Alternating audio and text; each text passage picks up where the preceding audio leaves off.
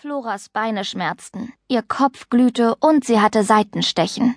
Dennoch zwang sie sich noch einmal alles zu geben. Sie streckte den Oberkörper vor und mit einem letzten großen Satz hechtete sie über die Ziellinie. Heftig schnaufend stützte sie die Hände auf die Knie und schaute sich um. Neben sich erblickte sie Miri und ein Mädchen aus der anderen Schule, gegen die sie heute antraten. Frau Hauser, ihre Lehrerin, kam auf Flora zugeeilt. Super, du bist Dritte geworden. Sie klopfte Flora auf die Schulter und strahlte. Dann lief sie weiter zu Miri. Glückwunsch zum ersten Platz. Das war eine Spitzenleistung. Miri lächelte nur, auch sie war noch ziemlich außer Puste. Flora ging zu ihr, hielt ihr die Hand hin und Miri klatschte ab. Ihre Augen leuchteten. Den haben wir's gezeigt, was? keuchte sie. Flora nickte. Da bemerkte sie, wie Natalie wütend gegen ihre Sporttasche trat. Diese blöde Eule, schimpfte sie. Am Reitverein ist sie auch schon ein paar Mal so bescheuert rumgeflogen, und heute wäre sie doch echt um ein Haar noch bei mir auf dem Kopf gelandet.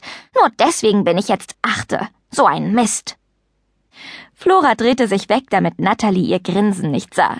Sie meinte Goldwing.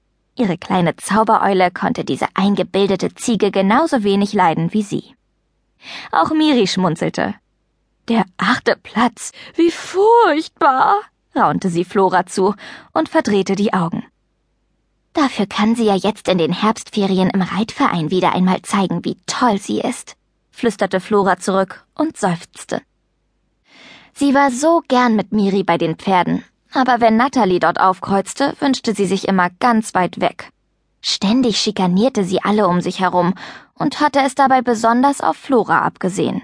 Sie wollte einfach immer überall die Erste und Beste sein. Ach was, das kann uns doch egal sein, meinte Miri. Ich freue mich auf jeden Fall schon total auf meinen Geländeritt mit Sarah. Das wird super. Flora nickte und fing an, ihre Sachen zusammenzupacken. Auch sie freute sich auf ihre gratis Reitstunde.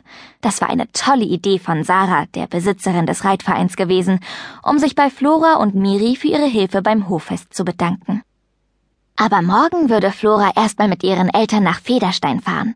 Da wollte sie schon so lange hin. Genau genommen seit dem Tag ihres Umzugs, als sie kurz vor Tannenbach an dem Hinweisschild Greifvogelpark vorbeigekommen waren. Das war erst ein paar Wochen her, aber Flora kam es schon viel länger vor.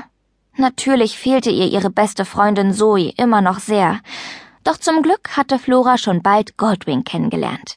Ihrer kleinen Zaubereule konnte sie alles erzählen, und mit ihr fühlte sie sich gar nicht mehr allein. Gemeinsam hatten sie Miri und ihrem Pferd Dusty geholfen. Seitdem hatte Flora endlich auch eine Freundin in ihrer neuen Klasse und in den Pausen jemanden zum Reden. Hast du alles? hörte sie da Miri fragen. Sie hatte ihre Sporttasche bereits auf die Schulter geschwungen. Ja, fertig, erwiderte Flora und zog den Reißverschluss zu. Auf in die Ferien. Am nächsten Tag hingen dicke schwarze Wolken am Himmel. Es sah nach Regen aus. Toller Ferienbeginn, dachte Flora missmutig. Eigentlich hatten ihre Eltern vorgehabt, mit dem Fahrrad nach Federstein zu fahren. Es gab einen schönen Weg durch den Wald.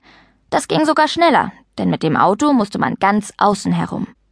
Aber Floras Mutter sagte, sie wolle nicht patschnass in Federstein ankommen, und so stiegen alle in den alten Kombi. Sie verließen das Dorf und fuhren ein Stück die Landstraße entlang. Dann bogen sie auf einen Weg ab, der sich in zahlreichen Kurven bis zu einer efeu umrankten mittelalterlichen Burgwand Flora betrachtete staunend den Wehrgang mit seinen Türmen und Schießscharten, der sich um den viereckigen Bau zog. Ringsherum erstreckten sich Wiesen und abgeerntete Getreidefelder. Herr Faltin stellte den Wagen etwas abseits auf einem großen Besucherparkplatz ab. Die letzten Meter gingen sie zu Fuß. Über eine holzbeplankte Zugbrücke betraten sie das Innere der Burg. Links vom Eingang befand sich ein kleiner Laden, in dem Herr Faltin vier Eintrittskarten für die nächste Vorführung kaufte. Flora bewunderte all die Vögel aus Plastik, Glas und Plüsch, die es dort zu sehen gab. Schau mal, Mama, die Eulenmutter mit ihrem Kleinen, wie süß. Kann ich die haben? Jetzt lass uns doch erstmal die Vorführung anschauen, meinte Frau Faltin und zog die Kinder weiter zu einem großen Innenhof. Dort stand